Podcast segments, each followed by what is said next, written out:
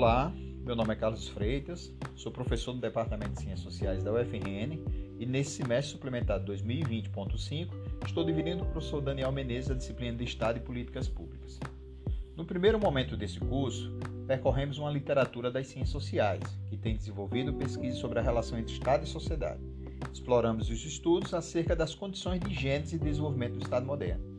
Aprendemos um pouco sobre alguns elementos sociais e políticos que seriam definidores da forma moderna de Estado, a exemplo dos monopólios da violência e dos meios de administração da sociedade. Destacamos a racionalidade legal como o princípio de legitimidade da dominação do Estado moderno e sua relação com a gestão de políticas. E salientamos que as políticas públicas, em particular, se configuram como ações estatais orientadas para a administração racional de problemas de interesse público. Porém, o Estado moderno não se define apenas por esses elementos localizados em suas instituições. É preciso também entender que essa importante instituição da modernidade se construiu e se desenvolveu nas relações de tensão com outros domínios, até mesmo aqueles externos a ele. O que nos interessa agora nesse momento os domínios localizados na sociedade.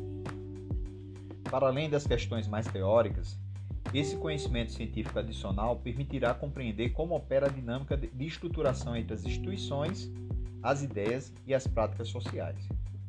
E vai nos permitir também uma compreensão ampliada da experiência democrática, esta não se reduzindo ao modelo de representação nas instituições políticas, mas envolvendo igualmente práticas democráticas contínuas na sociedade civil. Portanto, a partir de agora, iniciamos o segundo momento do nosso curso, revisitando outra literatura das ciências sociais que também tomou por objeto o problema da relação entre Estado e sociedade, mas que investiu suas investigações em outra direção analítica, precisamente no exame da sociedade civil e das instituições da esfera pública moderna. Abrimos nossa discussão assinalando que escolhemos discutir o papel da esfera pública na mediação entre Estado e sociedade, segundo o pensamento de Jung Habermas, sociólogo e filósofo alemão que é reconhecido como um dos maiores intelectuais da segunda metade do século XX.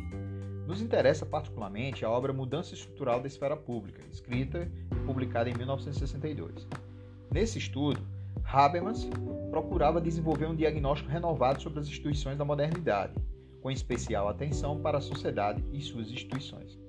O mérito do estudo de Habermas foi recolocar em nova perspectiva a relação entre Estado e sociedade, reintroduzindo a dimensão dinâmica do conflito e da agência coletiva, sem com isso reduzi-los ao simples modelo marxista de luta de classes.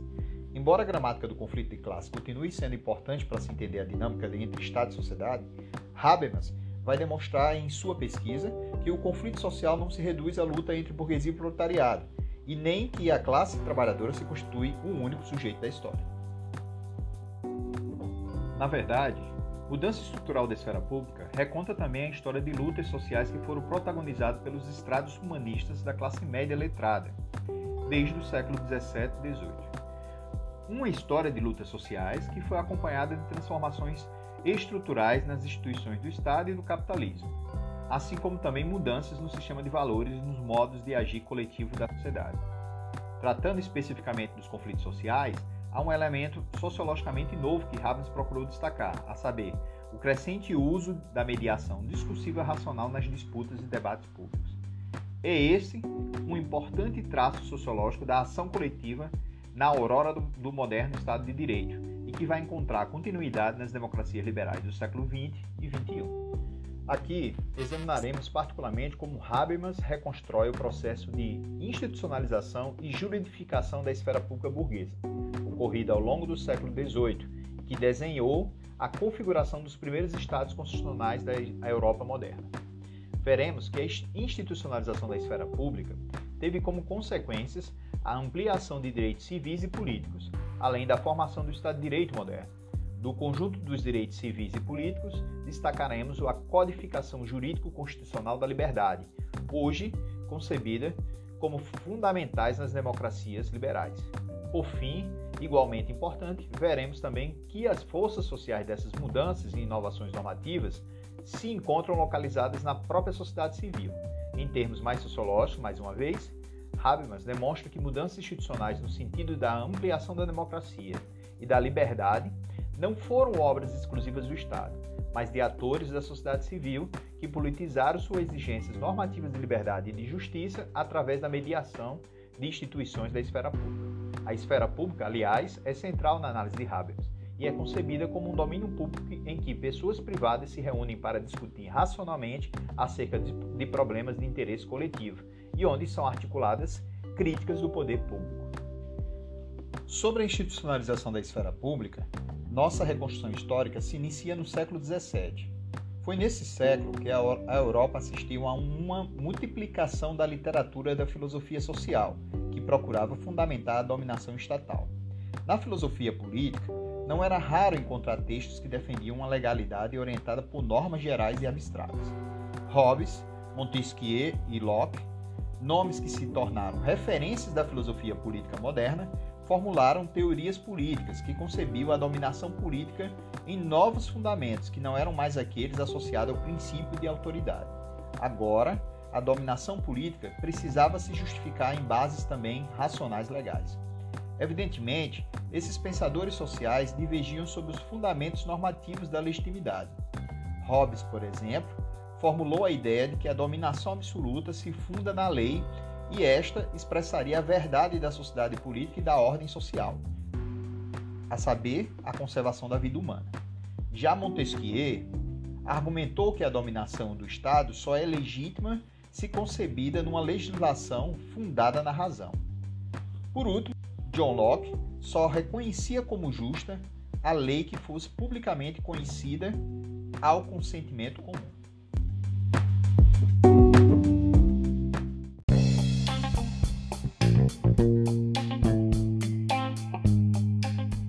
linhas gerais, a filosofia social dos séculos 17 e 18 se esforçou na formulação de teorias da legitimidade da dominação racional legal e foi uma importante fonte de desenho e construção do Estado de Direito nas modernas sociedades europeias.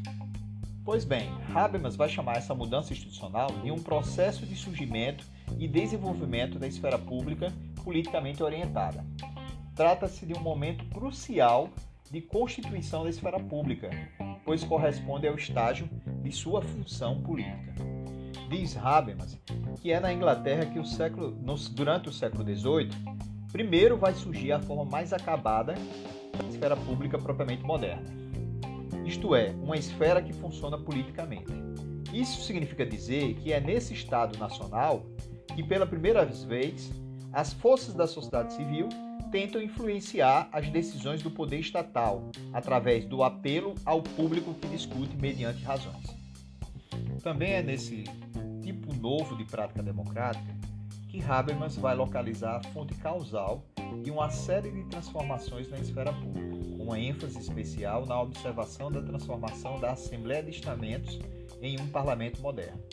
Em suma, a Inglaterra do século XVIII é um caso exemplar da existência de uma esfera pública moderna, uma vez que naquele período se observou que grande parte dos conflitos sociais encontravam suas resoluções através da participação do público em instâncias institucionais de deliberação e decisão política. Também é um cenário nacional de construção do Estado de Direito, uma vez que a crescente imposição do princípio de publicidade no parlamento segue acompanhado de um processo de juridificação de direitos civis, especialmente a ampliação da liberdade de expressão e opinião nas instituições do Estado. Mas o que explica o pioneirismo inglês? Habermas acredita que o estágio de desenvolvimento das forças produtivas daquele país é um fator causal a ser considerado. Retornando no tempo ao século XVII, Habermas destaca o surgimento de novas companhias que ampliaram a manufatura têxtil e a indústria metalúrgica. Essas inovações tecnológicas, claro, apontavam na direção do desenvolvimento do tipo industrial de capitalismo. Juntamente com essas transformações nas forças produtivas, ocorreram também mudanças na natureza dos conflitos sociais, em especial nos conflitos de interesses econômicos concorrentes, observa o sociólogo alemão. Antes, havia uma oposição entre interesse fundiário e interesse financeiro.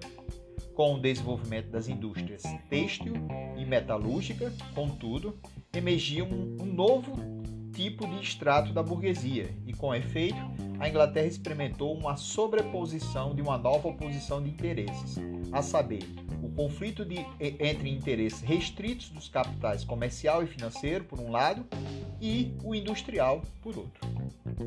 Essa oposição entre frações internas da burguesia também é lida como um conflito geracional na burguesia, uma geração de estabelecidos no mercado, fundiários e financistas, rivalizava com uma nova geração da burguesia, empresários e industriais, que aspirava à abertura do mercado para novos ramos do comércio e da indústria.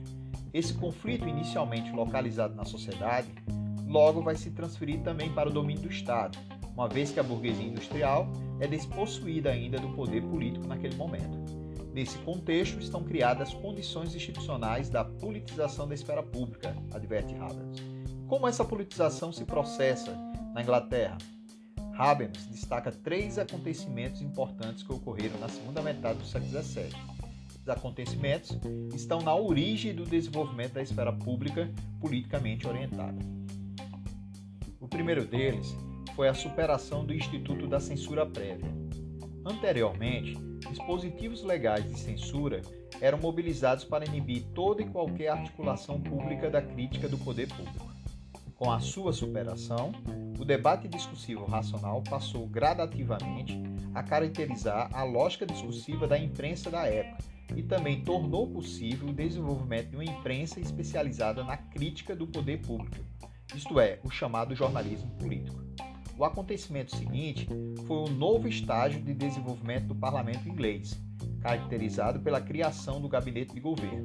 Para Habermas, a parlamentarização do poder estatal contribuiu para a politização da esfera pública e institucionalização de sua função política.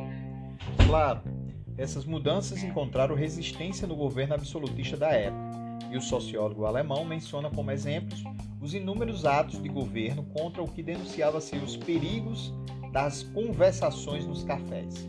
Apesar das resistências do governo absolutista, a censura prévia acabou sendo derrubada em 1695, a partir do License Act, a, a contragosto da Rainha Maria II. Ainda assim, restava ainda a Law of Libel, como mecanismo de controle legal da imprensa. Não obstante, mesmo com os esforços estatais no sentido de controle, a imprensa inglesa gozava de maiores liberdades do que em outros estados nacionais. E nesse ambiente de maior liberdade de imprensa, os escritores e literatos, agentes da crítica pública literária, foram recrutados também por jornais recém-criados, resultando em vínculos entre literatura e jornalismo e entre literatura e política.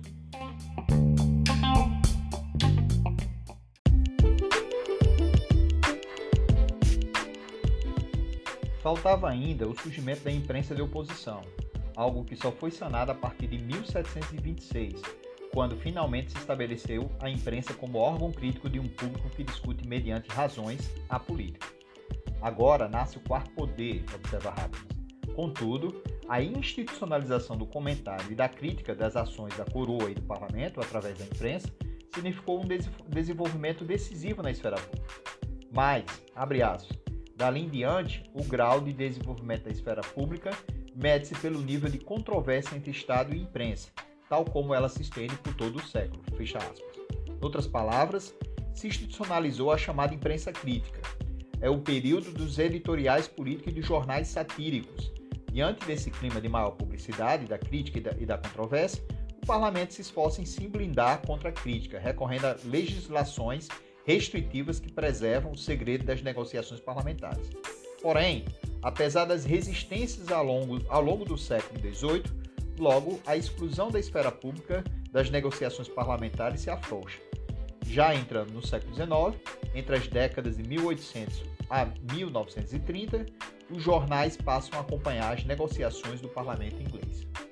Nesse momento de reflexão sobre a crescente imposição do princípio de publicidade no interior do parlamento, Habermas faz uma interessante observação sobre a construção do Estado de Direito na Inglaterra.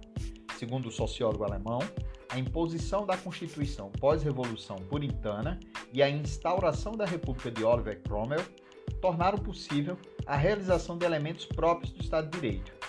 E esse avanço em matéria de direitos civis acabou desarmando as demandas revolucionárias burguesas em territórios ingleses. Em outras palavras, a esfera pública política experimentou uma publicização das práticas parlamentares de deliberação e decisão política ainda no século XVII, formando um público crítico, segmentos da burguesia protestante, comercial e industrial passaram a acompanhar as deliberações do parlamento inglês a partir do século XVII. Mas, com a crescente publicidade das negociações parlamentares, mesmo o rei passou a depender de negociações parlamentares. Na nova configuração da relação do parlamento com a esfera pública, um novo campo de tensão passou a caracterizar o parlamento ao longo do século XVIII. De um lado, o desenvolvimento da discussão pública mediante razões foi se institucionalizando, e do outro lado, a influência corruptora do rei se fez presente através de atos de regimento indireto. E nesse campo de tensão, as armas da minoria acabaram sendo o julgamento da opinião pública. Com efeito, a literatura e a imprensa passaram a mediar as controvérsias políticas do parlamento e o grande público. O fato político mais importante daquele momento, sublinha Habermas, foi a controvérsia permanente entre o partido do governo e o partido de oposição, como forma assumida pela oposição. Sobre o conteúdo da controvérsia entre governo e oposição, quase sempre estava relacionado a assuntos que envolviam direitos civis. Na década de 1780, surgem os grandes jornais, a exemplo do The Times, que funcionaram como instituições da esfera pública. Além deles, também surgem as reuniões públicas e associações políticas no mesmo período. Há ainda o problema da constituição dos partidos com orientação política bem definida. Até 1741, era difícil definir as orientações políticas dos deputados eleitos no parlamento. Somente a partir do final do século XVIII os partidos assumem a forma de organização política mais sólida. O momento, todavia, mais importante da esfera pública foi em face da sanção indireta de sua função crítica pública. Logo depois da Revolução Francesa, em 1792, Henry Fox, barão de Holland, importante líder político britânico do século XVIII, chega a ser lembrado por causa de seu discurso na Casa dos Comuns. Na ocasião, Fox chegou a mencionar a opinião pública. Enfim, com a crescente organização da discussão política mediante razões, o público deixou de ser apenas um comentador crítico no parlamento e também se desenvolveu como parceiro de discussão oficialmente convocado dos deputados. Desse modo, os parlamentares passaram a nomear a opinião pública em suas deliberações políticas, o absolutismo, nesse sentido, foi perdendo sua soberania e se tornando mais sensível ao espírito da opinião pública. Porém, mesmo com a institucionalização da esfera pública em 1792, Habermas reconhece que a deliberação sobre direitos políticos, direito ao voto, por exemplo, vão demorar ainda quatro décadas para se institucionalizar. Somente em 1830, após a Reform Bill, a alta classe média tem direito ao voto e passa a acessar o parlamento não mais como observadora e comentadora externa, mas também como membro do parlamento. Dois anos depois, os partidos passam a publicar seus programas eleitorais e a opinião pública formada através da disputa pública entre argumentos racionais. Em linhas gerais, em sua análise, Habermas apresenta uma reconstrução descritiva do processo de institucionalização da esfera pública e de ampliação dos direitos civis e políticos da burguesia liberal na Inglaterra do século XVIII. Esse processo de politização da esfera pública resultou na diminuição do poder soberano do monarca absolutista e na abertura cívica do parlamento. Contudo, convém ressaltar que se tratou de uma das mudanças nas instituições do Estado impulsionada fundamentalmente pela ação política civil, uma mudança que se processou ao longo de quase dois séculos, sendo o século XVIII o período em que ocorreram as transformações mais importantes. Também é pertinente salientar que o processo de institucionalização da esfera pública é anterior aos acontecimentos da Revolução Industrial e da Revolução Francesa. No caso da Inglaterra, tem início em 1694 e encontrou seu ápice em 1834, após a Reform Bill, por essa razão, não é possível estabelecer uma relação de causalidade direta entre a institucionalização da esfera pública e os processos revolucionários observados assim. Mas a experiência e dinâmica política observada na Inglaterra não pode ser considerada como universal em seu ritmo de mudança. É preciso considerar também as variações nacionais de, do desenvolvimento da esfera pública. Pegando o caso francês, já, não, já é notável diferenças no processo de sua institucionalização.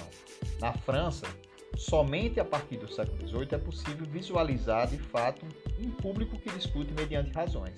Além disso, diferente da Inglaterra, esse público não conseguiu institucionalizar seus impulsos críticos antes da Revolução Francesa. De fato, a chamada imprensa crítica do poder público não era possível ainda por causa dos órgãos de censura, sem contar que o jornalismo político ainda era muito subdesenvolvido naquele país. Subdesenvolvimento igualmente observado na imprensa periódica dos anos de 1760. Além da ausência de um jornalismo político, outro problema era a ausência de, um, de uma assembleia de estamentos. Essa falta dificultava a constituição da representação popular na França. Logo, os parlamentos e a Corte Suprema da, da Justiça não incorporavam a elite da burguesia, embora afirmasse a autonomia relativa diante do regime absolutista. Faltava ainda uma base social que tornasse viáveis as instituições da esfera pública. Habermas ressalva que essa ausência de base social não pode ser confundida com a ausência de burguesia em território francês. Ao contrário, na França do século XVIII já havia a burguesia comercial e industrial, faltando-lhe, no entanto, poder de mobilização e de ação política nos destinos da nação. Nas palavras do sociólogo alemão, eles não se associam com a nobreza e a mais alta burocracia. Assim, os interesses do capital não se encontravam ainda politicamente representados. Já os estamentos também muitos se diferenciavam de seus correlatos ingleses. Na França, os estamentos se encontravam em sua maioria excluídos das atividades econômicas e produtivas, a exemplo das atividades comerciais, industriais e dos negócios bancários. Isso resultava numa relação de dependência financeira maior em relação à coroa. Claro, ao olhar burguês da época, os estamentos franceses não passavam de parasitas que predavam os recursos públicos. Irrelevante politicamente, a nobreza vivia às custas de privilégios tributários e patentes reais. Talvez essa situação também explicasse a força do absolutismo em território francês, conforme observado. O rei monopoliza amplamente o poder político. O negativo da igualdade burguesa está posto. Todos, com exceção do rei único, são igualmente súditos, igualmente meros subordinados à autoridade. São pessoas privadas. Dizem, diz assim as palavras de Ramos. Mas a estrutura da esfera da sociedade civil era de difícil compreensão a partir da teoria de classe, em grande medida por causa da dependência da burguesia em relação ao Estado estamental.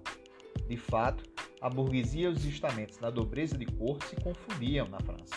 Talvez essa simbiose entre burguesia e nobreza explique por que na França tenha sido a nobreza abrir os salões, aos modos de pensar esclarecidos dos intelectuais burgueses. Na primeira metade do século XVIII, os filósofos franceses vão se ocupar da crítica da religião, da literatura e da arte. Com raras exceções, encontraremos a articulação da crítica do poder público. Caso exceção, como já observaram, encontrado no, no, em Montesquieu. Essa situação só se modifica com o surgimento da enciclopédia, já na década de 1750. É nessa década também que finalmente é articulada as primeiras críticas do poder público, protagonizadas por filósofos preocupados com questões de economia, como os fisiocratas Quesnay, Mirabeau e Turgot. Apesar de, dos esforços pontuais de abertura do sistema absolutista para a esfera pública politicamente ativa, o governo francês do século XVIII continuou exercendo controle sobre a discussão política mediante razões. Por isso, inicialmente o que era objeto do debate público era apenas uma questão de orçamento estatal. Reprimida em sua função política, a esfera pública foi ainda assim um palco de representação dos interesses da sociedade burguesa na França. Problemas relacionados ao endividamento do Estado eram quase sempre discutidos na esfera pública francesa. Não, tam, não tardou e logo foi admitido oficialmente o acesso do público que discute mediante razões. Na sequência, a tradição das assembleias estamentais foi retomada na França. Claro, Seu retorno não significou um recomeço do momento outrora inicial, mas de um estágio de desenvolvimento social que elas só pôde observar em função de um parlamento moderno. Mas aqui Habermas destaca uma outra diferença entre o desenvolvimento da esfera pública na França e o que já foi dito a respeito da Inglaterra. A experiência histórica da Revolução foi fundamental para produzir as instituições da esfera pública na França numa rapidez não encontrada igualmente na Inglaterra. Para além da institucionalização factual da esfera pública política, a Revolução também viabilizou a normalização jurídica da esfera pública. Sobre isso, Habermas vai caracterizar essa institucionalização e normalização jurídica como uma maior autoconsciência das funções políticas e factuais da esfera pública burguesa entre os europeus. Nesse sentido, a codificação jurídica das funções políticas da esfera pública através da Constituição da Revolução Francesa contribuiu para a difusão da esfera pública politicamente orientada como palavra de ordem por toda a Europa do século XVIII. Até na Alemanha encontramos indícios da influência de ideias dos revolucionários franceses.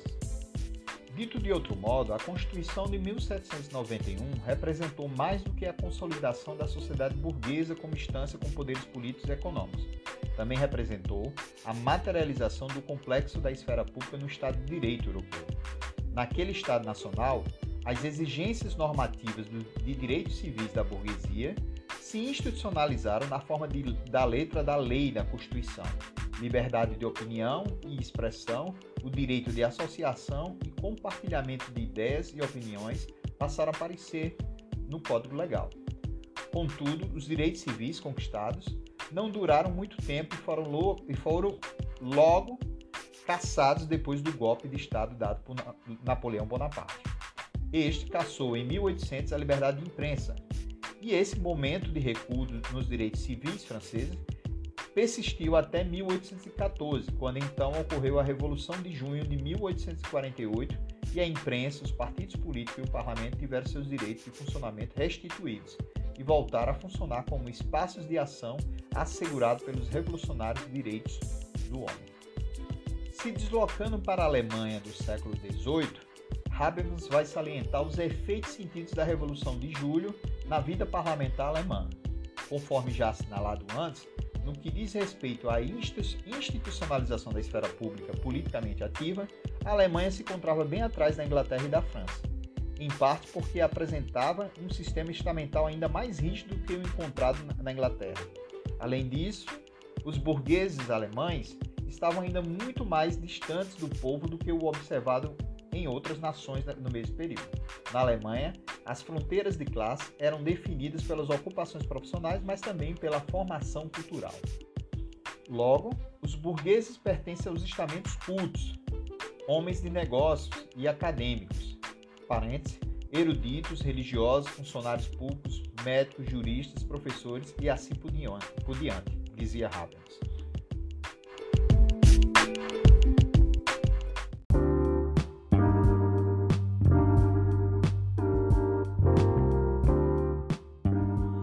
A especificidade da esfera da sociedade alemã, no entanto, não impediu a formação de um público que discute mediante razões. Esse público também existia na Alemanha, embora discutissem assuntos de políticas apenas em reuniões privadas. As chamadas sociedades leituras, privadas e comerciais, se multiplicaram e se difundiram na Alemanha dos anos 1770, chegando a mais de 270 sociedades de leitura ao final do século XVIII. Naturalmente, eram círculos de sociabilidade elitista, onde se reuniam os estratos cultos da burguesia alemã. Para esse público erudito, se multiplicaram jornais e periódicos ofertados nos espaços da sociedade alemã. Além dos obstáculos de classe, outra barreira estrutural estava relacionada à questão do, do gênero. Nas sociedades de leitura, não aceitavam a presença de mulheres ou jovens, sendo assim um espaço de uso exclusivo das pessoas privadas oriundas da burguesia educada. Sobre as leituras, o conteúdo político dos jornais era o mais consumido, quase sempre nas línguas alemã, inglesa e francesa. Nesses espaços, homens da burguesia culta liam e conversavam sobre revistas, jornais, trocavam opiniões e formavam a opinião pública práticas culturais e de esclarecimento cultivadas principalmente na década de 1790. Como em outros estados nacionais, a monarquia alemã se sentia incomodada e chegou a perseguir os primeiros publicistas no sudeste da Alemanha, o que resultou em mortes e prisões.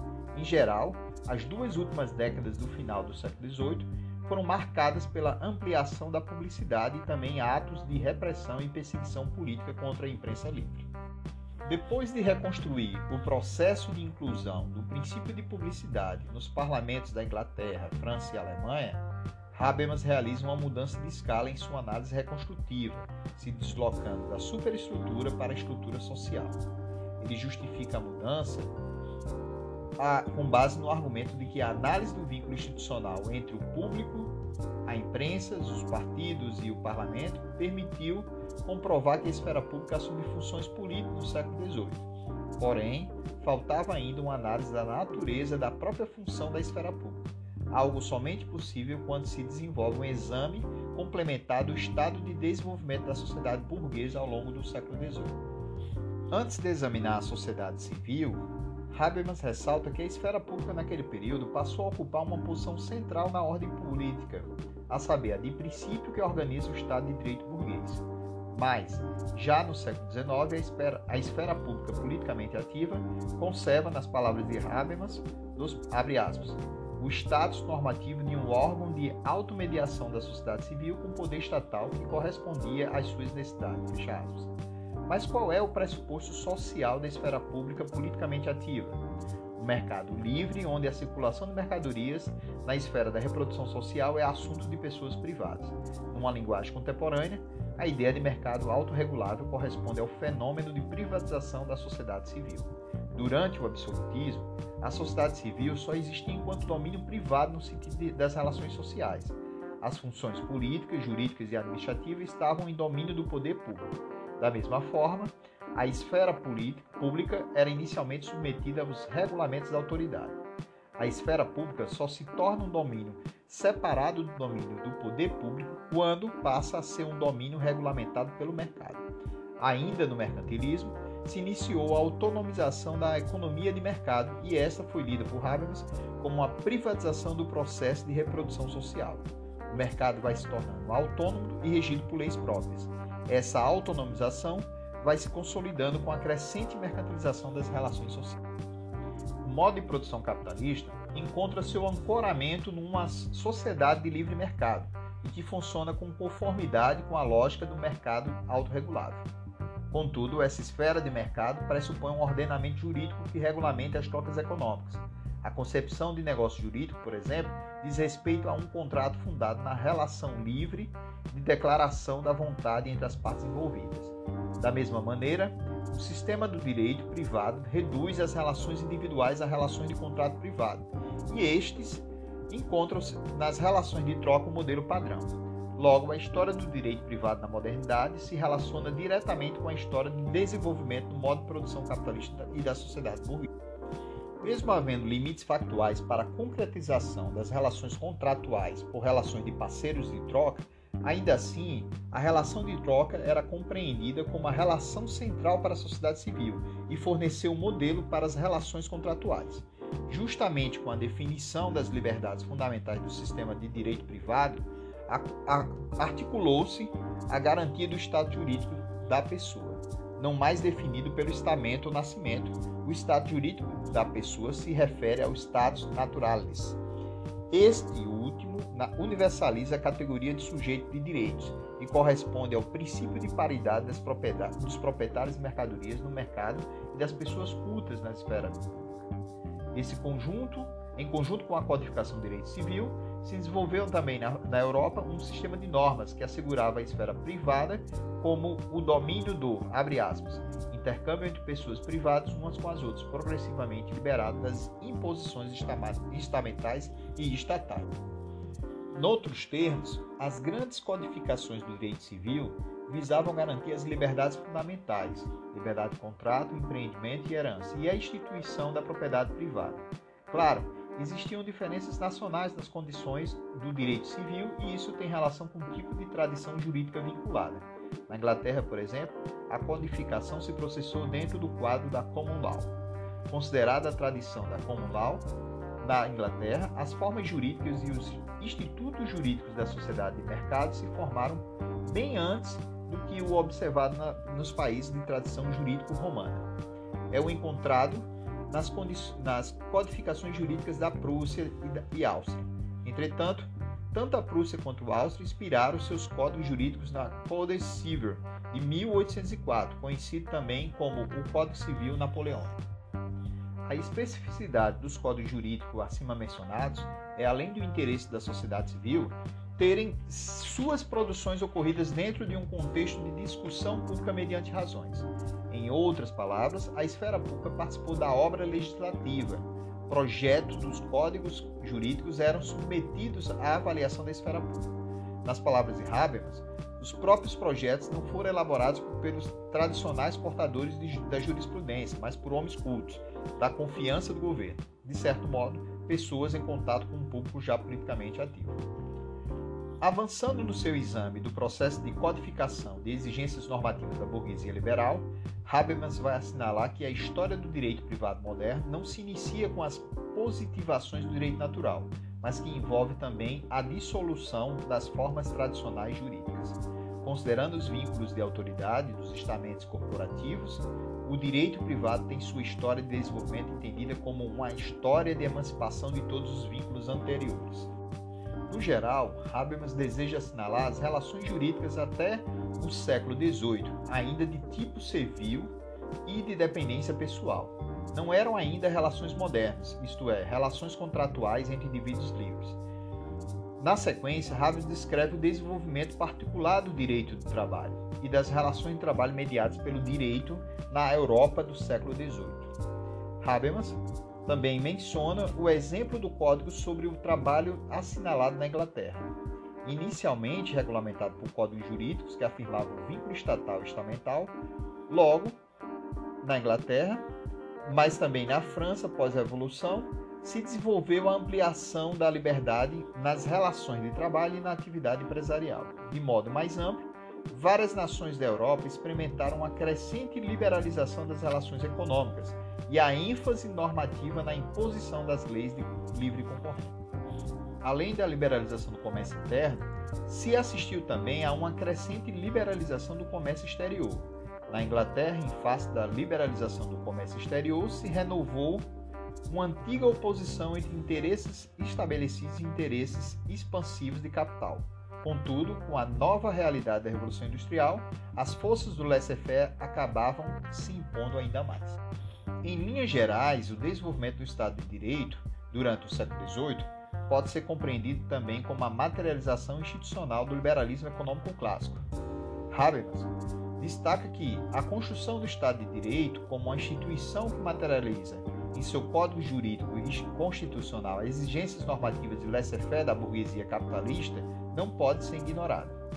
O ideal de autorregulação do sistema de livre concorrência, por exemplo, tornou-se um modelo de bem-estar e de justiça naquele momento. Claramente havia um sentido de liberdade articulado que era a ideia de liberdade como autorrealização individual. Juntamente, o ideal de boa sociedade promovido pela burguesia capitalista da época era a de uma sociedade determinada exclusivamente por leis de livre mercado. Isso significou afastar as coerções externas, inclusive as investidas pelo Estado, pela Igreja e qualquer outra instituição que tornasse um obstáculo para a concretização da sociedade como esfera livre da dominação e do poder. Na verdade, o único poder legítimo era o poder econômico, e este era determinado pelo mecanismo dos preços, o que, na visão dos proprietários de mercadorias, era considerado justo. Sendo assim, todos deveriam estar sujeitos aos mesmos mecanismos anônimos do mercado. Este compreendido como uma instituição autônoma que se organiza de acordo com as leis de funcionamento das relações de troca. Logo, o direito constitucional deveria garantir a ideia da sociedade de mercado como esfera privada emancipada e neutra em relação ao poder. Em outras palavras, o direito privado burguês visava garantir a ordem do livre mercado. Mas a burguesia industrial acreditava que o sistema jurídico poderia também funcionar para domesticar o Estado no sentido de evitar que esse representasse uma ameaça à racionalidade econômica do sistema capitalista. Se acreditava que a segurança jurídica possibilitava garantia de calculabilidade, fenômeno já observado por Max Weber em seus estudos de economia e sociedade, conforme lembrado por Habermas. Em outros termos, Habermas acredita, que a administração racional e a justiça independente são pressupostos normativos do Estado de Direito burguês, e os meios para a realização desses pressupostos são a competência e a formalidade jurídica. A lei, continua Habermas, deve ser neutra, isto é, não deve permitir nenhum privilégio, seja ao executivo, seja ao legislativo. E para a burguesia, as leis do Estado que melhor expressam esse princípio de neutralidade são as, de, as aquelas que correspondem às leis do mercado. Como as leis do mercado, também as leis do Estado devem ser objetivas e impessoais. Se o príncipe quisesse agir como legislador, só seria aceitável se orientado conforme os interesses de circulação burguesa. Outro ponto a ser destacado diz respeito ao modo como os teóricos do liberalismo econômico se posicionaram a respeito do Estado de Direito. Os fisiocratas, por exemplo, mesmo articulando ideias e valores do liberalismo econômico, se colocavam inicialmente simpáticos ao despotismo legal. No entanto, o Estado de Direito acabou estabelecendo a esfera pública como órgão que assegurava institucionalmente um vínculo entre lei e opinião pública. Claro, Habermas faz questão de ressaltar a ambivalência do conceito de lei ainda persistia, mencionando Carl Schmitt, sociólogo alemão, lembra que o conceito de lei envolve duplamente expressão da vontade, ou seja, imposição da força, e expressão da razão. A própria dominação da lei é uma ideia burguesa do Estado legal que deseja descentrar a ação estatal como um sistema de normas legitimado pela opinião pública e que em si elimina o Estado como um instrumento de dominação geral. Nesse sentido, o Estado de Direito foi também um contexto de juridificação do poder no sentido de legitimação da competência do legislador, expressa na distinção entre poder que legisla e poder que executa. Diante do que foi dito, fica evidente a intenção de Habermas em reconstruir o processo de inscrição constitucional da esfera pública e de suas funções, essa inscrição constitucional se traduz na codificação jurídica de uma série de direitos fundamentais referentes à esfera do público que discute mediante razões, mas também à função política das pessoas privadas na esfera pública e ao status de liberdade do indivíduo, assim como as relações de, dos proprietários da esfera da sociedade civil. Como consequência dessa inscrição jurídica, a esfera pública se torna o princípio organizatório dos procedimentos dos órgãos do Estado e logo se observa a universalização do princípio de publicidade em órgãos da administração estatal e do judiciário. Contudo, adverte Habermas, a consolidação constitucional da esfera pública politicamente ativa não significou que as sociedades europeias experimentaram uma materialização institucional de exigências normativas de liberdade e direitos sem contradição, de modo algum, pois as normas constitucionais são, portanto, fundadas no modelo de uma sociedade civil que não corresponde à sua realidade que ela expressa, na verdade, é muito mais tendências históricas do que fatos concretos e consolidados. Ilustra essa contradição o exemplo particular dos princípios de acesso universal e de humanidade comum. Esses princípios, embora normativamente articulados no Código da Lei, se confrontam nos contra-exemplos das práticas sociais observadas na época. E por quê? Porque haviam limites impostos pelas condições econômicas e sociais diferenciais de acesso e participação na esfera pública burguesa. Desses limites, destacam-se os problemas de formação cultural e da propriedade. Em outras palavras, o público que fazia a esfera pública era formado pelo tipo ideal do homem culto e proprietário. Isso dava um caráter claramente seletivo à esfera pública burguesa. Por isso, Habermas vai insistir na existência de pressupostos econômicos e sociológicos no acesso universal à esfera pública, sendo eles resumidos a seguir: a garantia de livre concorrência, ser produtor de mercadorias, ser proprietário dos meios de produção, capacidade de mobilidade livre dos produtores, dos produtos e do capital. Todos esses elementos, que são pressupostos econômicos de acesso à esfera pública, acabam sendo também condições prévias necessárias para conquistas do status de proprietário e mesmo de ser humano. Pelo menos nesse ponto, Habermas tende a concordar com Hegel e Marx quando esses dois últimos já haviam apontado a natureza excludente e exclusiva da experiência de cidadania nas sociedades burguesas. Em geral, a institucionalização da esfera pública do Estado de Direito burguês acaba se processando mediante a persistência de uma contradição entre ideias e práticas. Nasceu da afirmação de um princípio normativo de oposição a toda forma de dominação, mas acabou fundado numa nova ordem política que reafirma novas formas de dominação.